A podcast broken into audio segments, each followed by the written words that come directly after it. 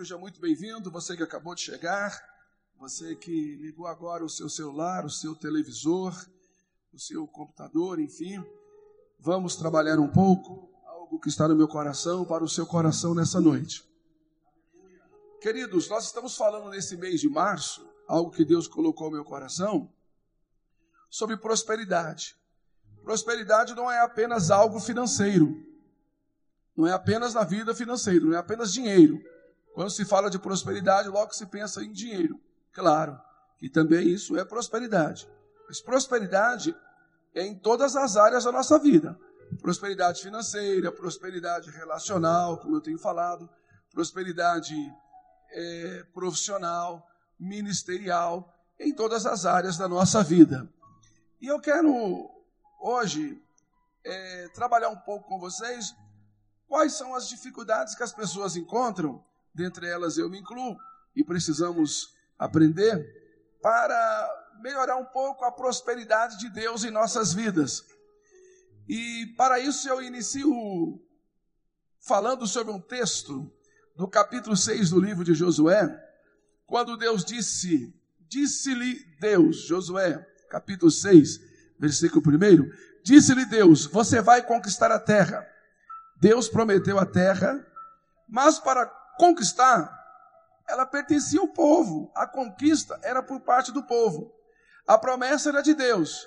Deus daria a terra, mas a conquista ela era do povo, através de Josué.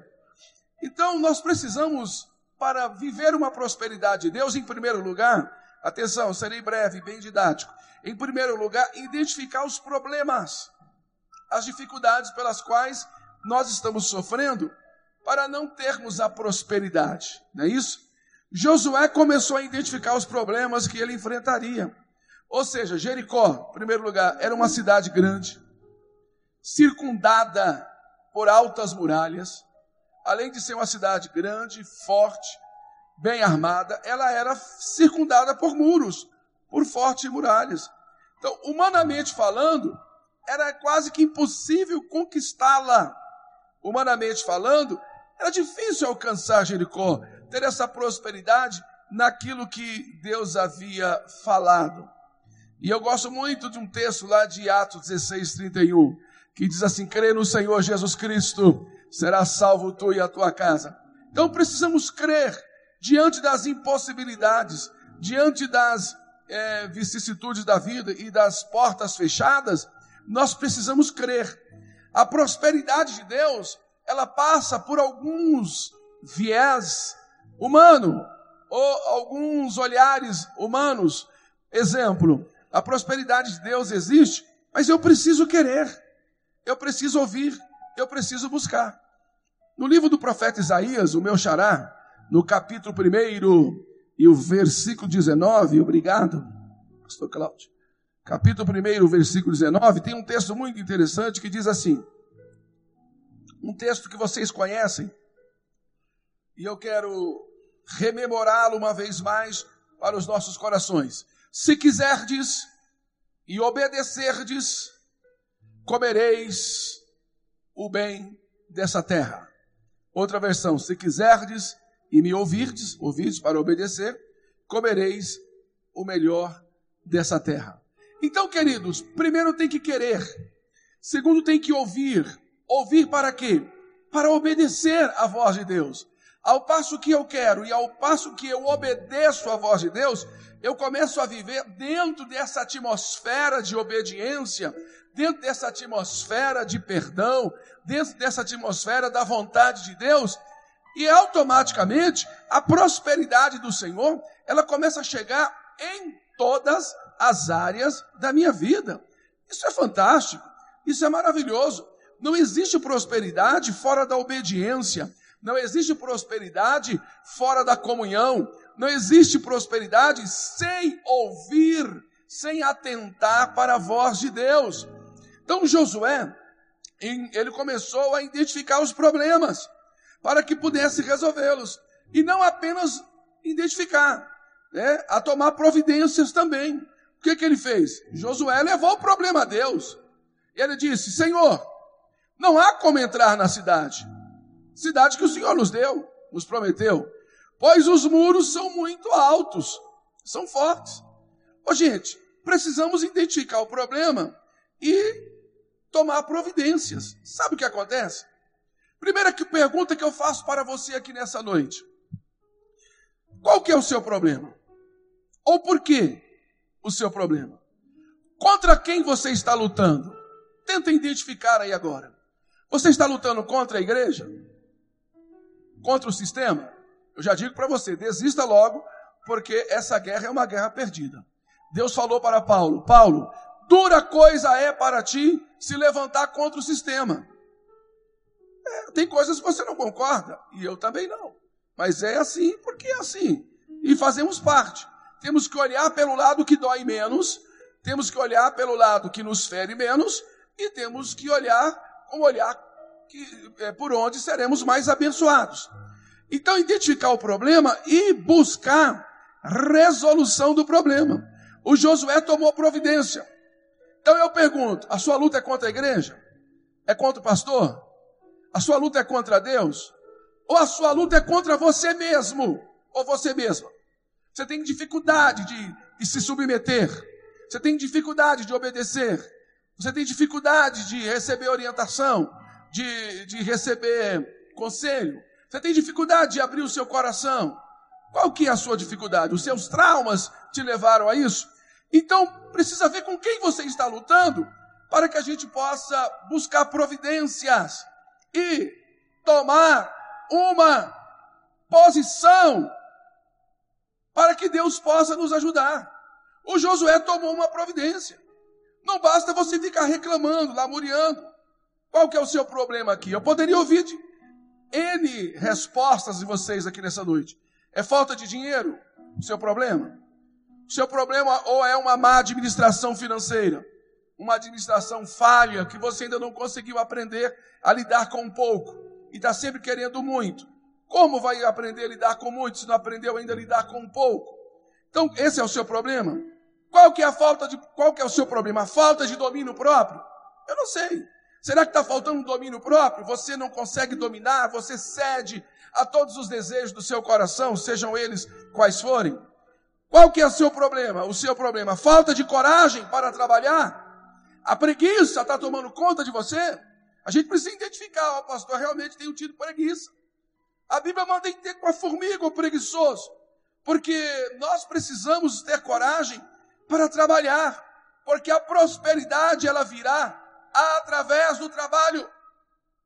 Repito, meu amigo, não existe, eu disse isso aqui em outra ministração passada, não existe um botão na Bíblia, não existe um seletor para você virar e ser próspero. Não, é um dia de cada vez, é paulatinamente, obedecendo, trabalhando e sendo fiel a Deus no seu trabalho, com gratidão, dando a Deus o que é de Deus, de Deus, oferecendo a dele o que é dele. Então, não adianta querer uma prosperidade sem trabalho que não virá falta de iniciativa. Será que o seu problema é uma falta de iniciativa? De repente você está precisando voltar a estudar, voltar a trabalhar. De repente você está precisando voltar a fazer um curso superior, uma pós-graduação, ou até mesmo terminar o curso lá do antigo ginásio, né? Só fez o primário, o antigo primário. Enfim, qual que é a sua dificuldade? Qual que é a sua luta? Você precisa buscar em Deus, e Deus tem para você uma condição para tomar uma providência.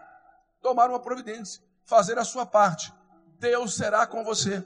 E dentro de pouco tempo, você vai olhar para trás e vai ver o quanto você já caminhou e o quanto você prosperou e vai se surpreender o que você conseguiu fazer com tão pouco, porque Deus foi te prosperando no, ao passo que você foi acreditando, trabalhando e sendo fiel a Ele. Não pode temer o trabalho.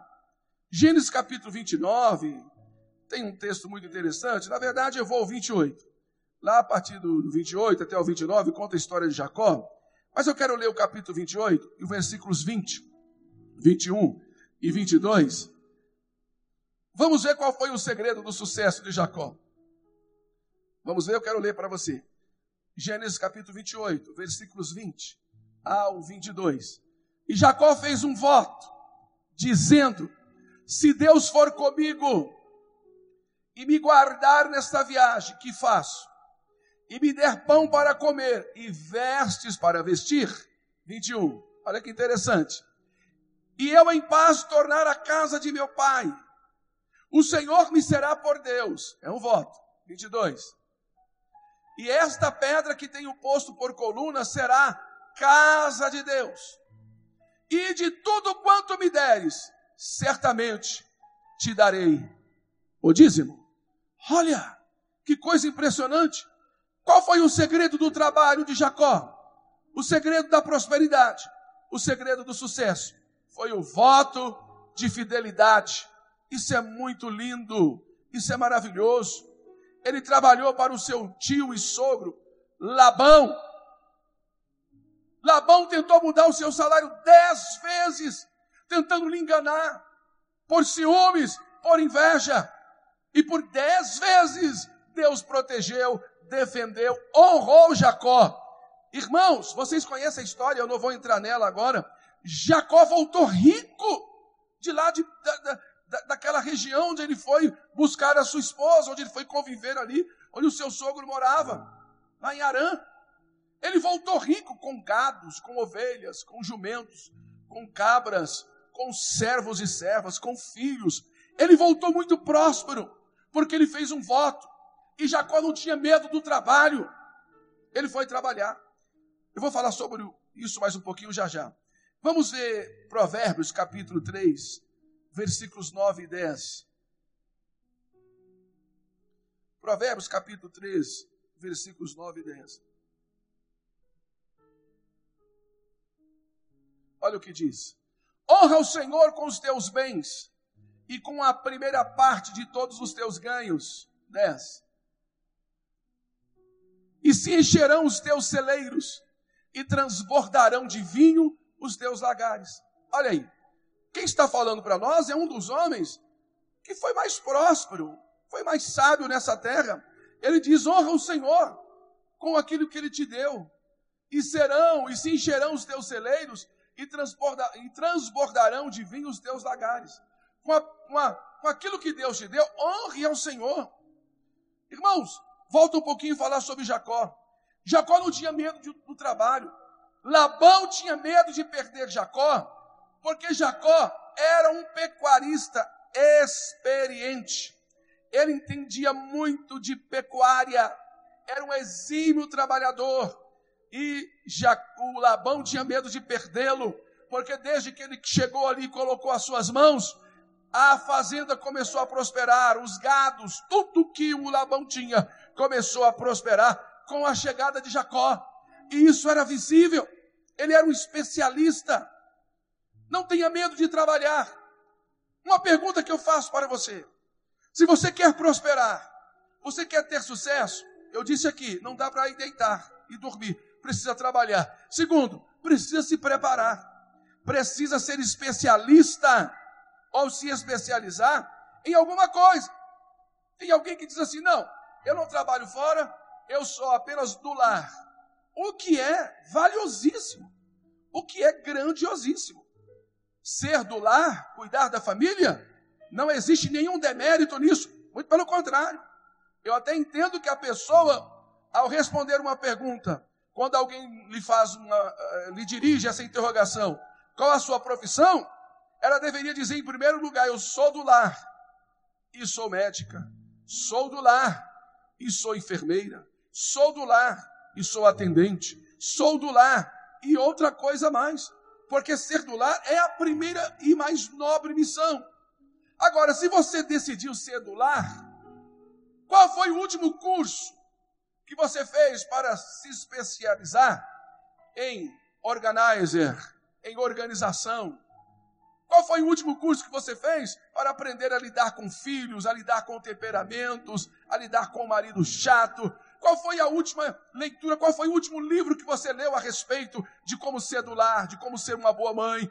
É, enfim, Não, eu não, não sou do lar, não tenho habilidades, eu, eu quero ser uma profissional de sucesso. Tá, mas qual foi o último curso? Qual foi a última habilidade, é, especialização que você fez? Qual foi o último livro que você leu voltado para isso? Então, tem que se especializar naquilo que você faz para que o sucesso possa lhe acompanhar.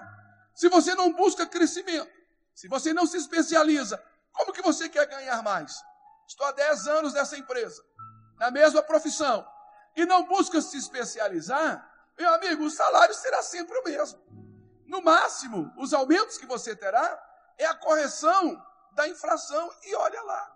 Então é importante que nós entendamos que a prosperidade virá através do trabalho e virá através das especializações que nós fazemos para crescermos junto ao trabalho. Não se conforme com pouco que você sabe ou muito, procure melhorar, procure crescer. Quando nós deixamos de aprender, irmãos, quando nós deixamos de estudar, nós esquecemos até o que já sabemos. Então não adianta ficar reclamando e lamuriando. Precisamos nos especializarmos para melhorar a nossa performance e a prosperidade de Deus, ela venha nos alcançar. Isso é fato. Caminho para outro ponto importante. Além de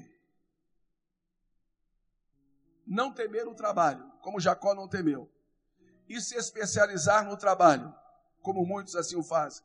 A exemplo de Jacó, uma coisa interessante para que a prosperidade de Deus também possa vir é manter os nossos sonhos vivos. Manter os sonhos vivos. Não deixe os seus sonhos morrerem.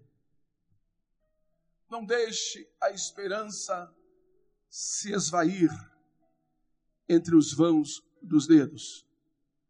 Não deixe de acreditar, mesmo que o tempo esteja passando muito depressa e você tenha aquela sensação de que está perdendo tempo e de que não mais viverá ou alcançará a promessa de Deus. Os seus sonhos não podem morrer. O que é o homem sem os seus sonhos? O homem é aquilo que ele acredita, aquilo que ele sonha ser, dentro da vontade de Deus. Quando nós lemos a Bíblia, lá no livro de Josué, no capítulo 14, nós temos uma história muito interessante. E, e a história de Caleb, Josué e Caleb. Uma história muito linda, uma história maravilhosa. E a história diz assim: que quando Josué e Caleb foram por ordem de Moisés espiar a terra de Canaã, eles voltaram com notícias alvissareiras, dizendo a terra é boa, a terra é próspera, os frutos são bons, caixos de uva que precisa de dois homens para carregar, a terra mana leite e mel. Eles viram debaixo daqueles pés né, de tâmaras, as tâmaras docinhas caindo no chão, e, e as cabras ali comendo, e os ubres das cabras cheios, os filhotes mamavam, e mesmo depois de haverem mamado, o leite ficava esguichando pelo chão, fazendo aqueles sulcos, misturando-se com as frutas doces da tamareira. Ou seja, por isso que vem essa informação, a terra que manda o leite e o mel. Docinho, porque o mel da Bíblia é o mel de tâmara. Olha que coisa impressionante. Dez dos espias voltaram denegrindo a terra, falando mal da terra. Dez dos espias voltaram criticando a terra e dizendo: não, os moradores são grandes, são gigantes, os seus frutos são enormes. Quem é que dá conta de carregar um cacho de uva daquele? Cacho de banana que precisa dois, três homens para carregar. Nós vamos morrer ali de tanto carregar frutos. Olha, irmãos, é importante nós termos um olhar fixo e uma lente correta para não perdermos a bênção de Deus quando ela se apresenta em nossas vidas. Aquilo que Josué e Caleb enxergaram como sendo bênçãos, ora, um cacho de uva, que dá para que, é, que torna-se necessário duas pessoas para poder carregá-lo, eu deveria olhar e dizer que maravilha! Eu terei uvas por muito tempo. Vou pisar as uvas, fazer vinho, vou chupar as, os frutos, vou fazer suco. Ou seja, ficar feliz pela prosperidade, ficar feliz pelo tamanho da bênção, ficar tamanho, feliz pela abundância de frutos. O outro já chega e diz: Não, como que eu vou carregar esse fardo tão pesado? Como que eu vou carregar esse cacho de uva tão grande? Sabe, irmãos, tudo depende da ótica. Existe uma história muito interessante, muito conhecida de todos nós, de um representante de vendas de uma grande empresa, que ele foi visitar alguns países para levar a representação daquela empresa. Aquela empresa produzia, fabricava calçados, todo tipo de calçados, sandálias, sapatos, tênis, todos os tipos de calçados. E quando ele desembarcou naquele país, ele viu que as pessoas caminhavam descalças, não tinham hábito de usar chinelos, sapato, calçado algum, porque era a cultura daquele povo. Como os indígenas, andavam descalços. E logo ele reportou ao seu patrão dizendo: Olha, essa viagem é uma fria, é uma furada. Nós não vamos ter nenhum tipo de sucessos aqui, porque a cultura do povo aqui é caminhar descalço. A cultura do povo aqui é caminhar a pé. Eles não usam sapatos. Então aqui nós não venderemos nada. Eu vou embora. E vem embora. Pouco tempo depois, o patrão mandou um outro representante para aquele país, sem contar-lhe essa história. Quando aquele representante desembarcou naquele país, logo ele fez contato com os seus superiores, com o seu patrão e disse: Patrão, nós vamos arrebentar de vender aqui. A empresa aqui vai ter muito sucesso, porque aqui ninguém usa sapato. Nós vamos vender sapato para todo mundo. Nós vamos vender chinelo e tênis para todo mundo. Vamos trabalhar essa cultura e mostrar para eles que de sapato é melhor, que calçado eles estão mais protegidos e vamos então arrebentar de vender aqui. Vamos ter muito sucesso. Olha que coisa impressionante. Duas pessoas com as lentes diferentes. Um enxergou o problema, o fracasso e o outro enxergou a solução do problema e o sucesso. Aí é que está o grande detalhe. Quem mantém os seus sonhos vivos não enxerga a impossibilidade, enxerga a solução do problema, enxerga a capacidade de superar os desafios e de rompê-los, como a água que vai serpenteando as montanhas, serpenteando os vales, e quando encontra uma montanha, ela desvia. Quando encontra um obstáculo, uma pedra, ela desvia, porque tem um objetivo que é alcançar o mar, que alcançar o oceano. Olha que coisa impressionante. O Josué e o Caleb voltaram animados. E Moisés disse algo tão interessante para Josué. Capítulo 14 do livro de Josué, a partir do versículo 6. Eu quero ler com vocês alguns versículos para caminharmos para o final dessa palavra do coração de Deus para o meu coração e para o teu coração aqui nessa noite. Então os filhos de Judá chegaram a Josué em Gilgal. E Caleb, filho de Jefoné, o Quezeneu, o Quenezeu. E lhe disse: Tu sabes o que o Senhor falou a Moisés, homem de Deus, em Cades Barneia, por causa de mim e de ti? O Moisés já havia morrido e o Caleb conversando com Josué, que estava à frente da liderança, isso muitos anos depois. Então, é, o sete agora. 40 anos tinha eu, observe, 40 anos tinha eu, o Caleb dizendo para Josué, quando Moisés, servo do Senhor, me enviou de Cades Barneia a espiar a terra, e eu lhe trouxe resposta como sentia no meu coração. Era, era como ele via, era como ele enxergava, era como ele se posicionava diante das coisas. Versículo 8. Mas, meus irmãos, que subiram comigo, fizeram derreter o coração do povo. Eu, porém, perseverei em seguir ao Senhor, meu Deus. Verso 9.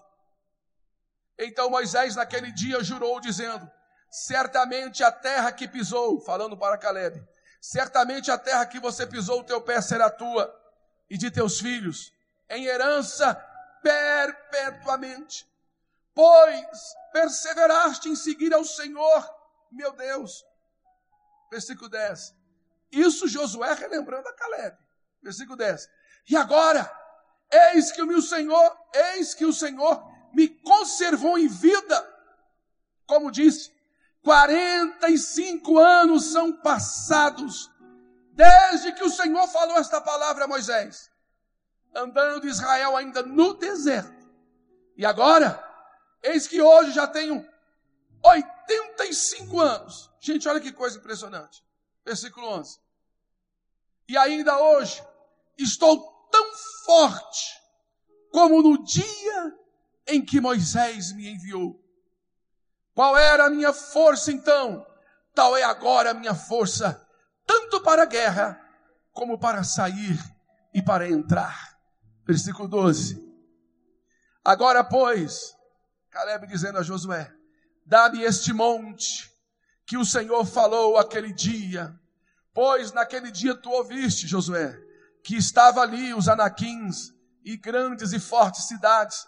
Porventura o Senhor será comigo para os expulsar, como o Senhor disse. 13 e último diz assim: E Josué o abençoou e deu a Caleb, filho de Jefoné, a Hebron em herança.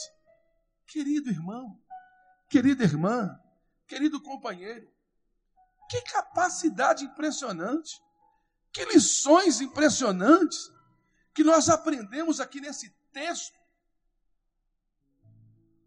onde ele ainda, Israel ainda estava no deserto. E Deus falou com ele através de Moisés.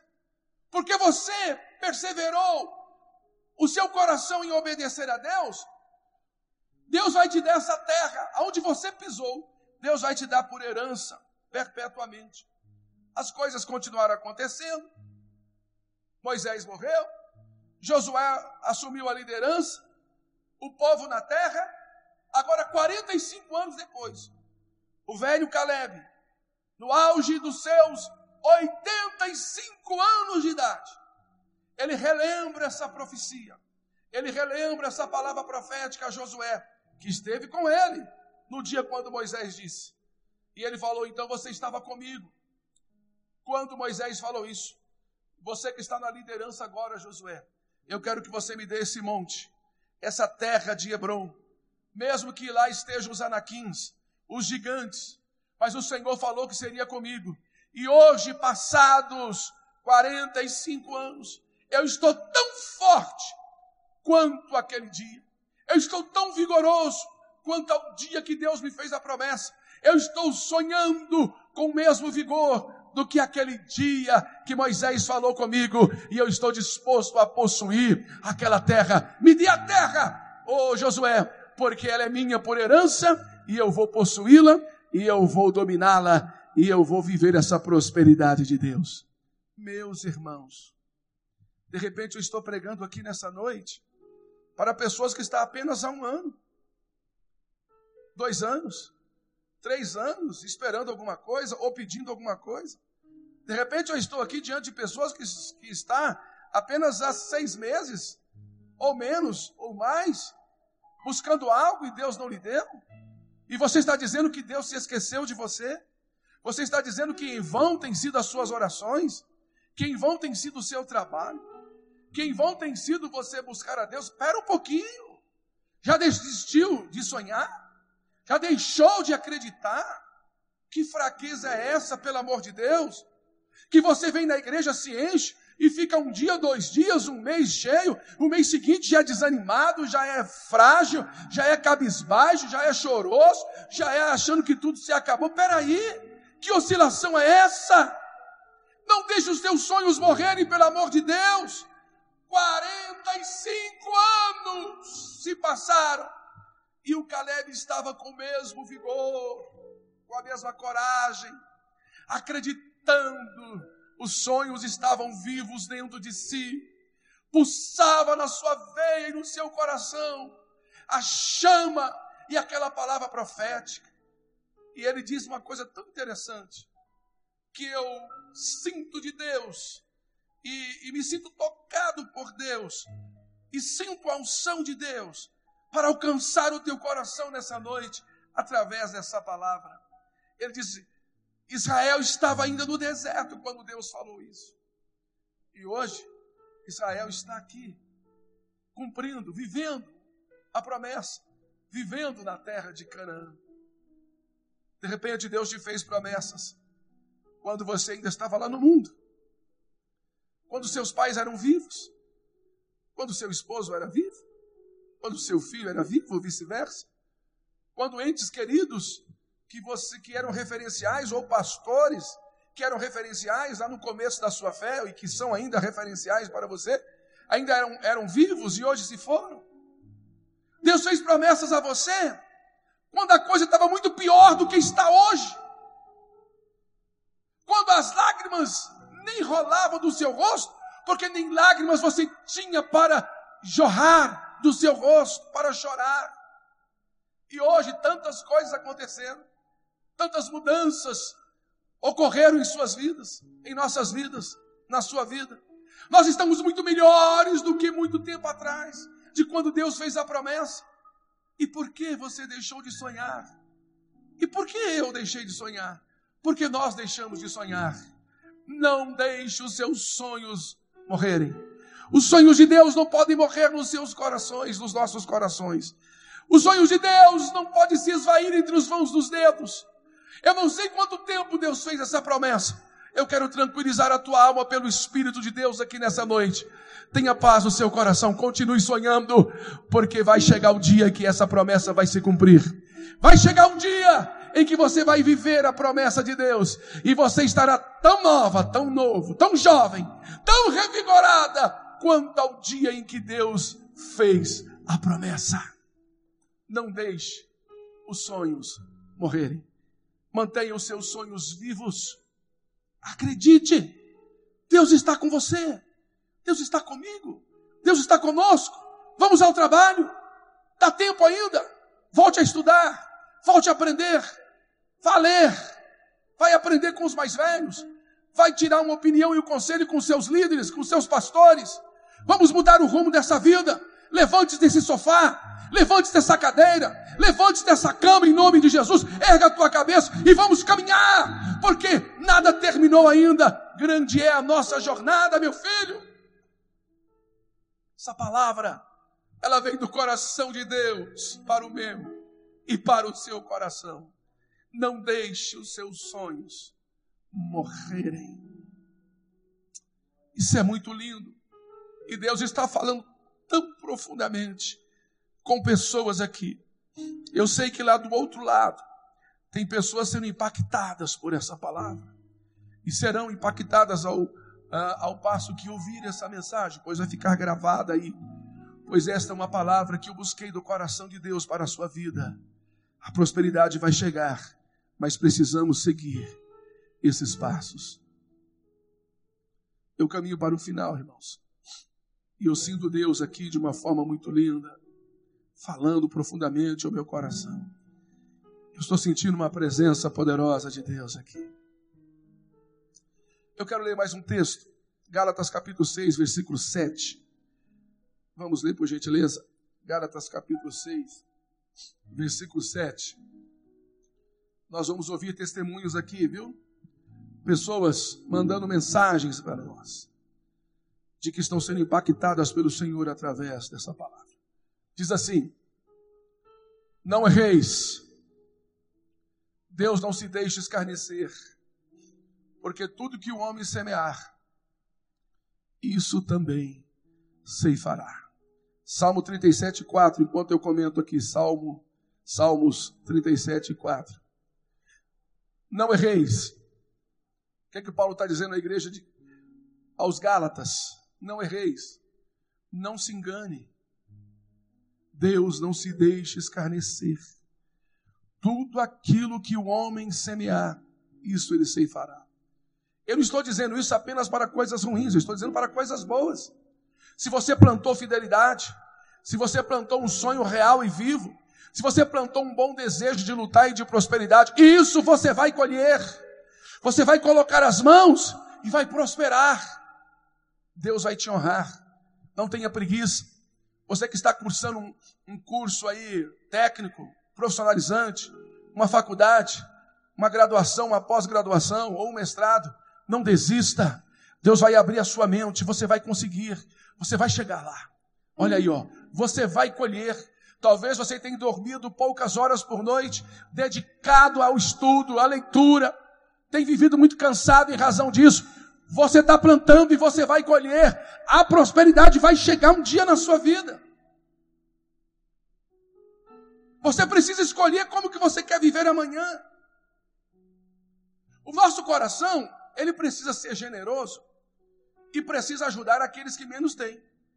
Exatamente nesse momento, tem pessoas na rua, dormindo lá, sem ter casas, sem ter comida, sem ter alimento, sem ter roupas, sem ter nada, sem ter nada. E são diferentes histórias, diferentes histórias. Muitas delas até comoventes, outras nos traz até raiva. Agora, passa por lá um médico e vê esse miserável jogado lá. Passa por lá um advogado, passa por lá um profissional bem-sucedido, passa por lá um empresário, passa por lá um engenheiro. Qual que é o sentimento que ele tem? O médico, o engenheiro, o advogado, qualquer um de sucesso vai dizer: aonde estava esse indivíduo há 10 anos atrás, há 15 anos atrás, para que ele esteja aqui hoje jogado na rua pedindo esmola? Porque há 10, 15 anos atrás, eu estava ralando, trabalhando o dia inteiro, estudando durante a noite, fazendo faculdade, dormindo duas, três horas da manhã. Quando chegava em casa, meia-noite, uma hora da faculdade, teria que ainda fazer trabalhos, ficar uma, duas horas ainda lendo, fazendo trabalhos, ia dormir duas, três horas da manhã, para levantar seis, sete horas da manhã, para ir trabalhar o dia novamente. Eu estava ralando, plantando, para hoje eu colher o fruto do meu trabalho. Eu tenho uma profissão, eu escolhi, eu plantei. Agora, o que é que esse indivíduo que está na rua plantou 10, 15 anos atrás? Será que quis trabalhar? Quis se formar? Quis estudar? O que é que ele escolheu a fazer? Eu sei que há um, um dispareio muito grande. E nós não podemos olhar por isso. Nosso coração tem que ser generoso. Mas por que, que eu estou falando isso? Para que você hoje decida plantar o melhor. Porque nós lemos ali: aquilo que o homem plantar, ele vai ceifar. Está difícil hoje, não está fácil, mas você está plantando. Amanhã Deus vai mandar a chuva necessária e você vai colher os frutos maravilhosos. Olha o que diz lá: deleita-te também no Senhor, e Ele te concederá os desejos do teu coração. Para encerrar, Isaías capítulo 30, versículo 21. O horário foi embora. Isaías capítulo 30, versículo 21. E eu estou cheio da graça de Deus aqui. Eu estou sentindo uma unção poderosa. Deus, se deixar, eu vou à noite aqui. Uma inspiração poderosa sobre essa palavra.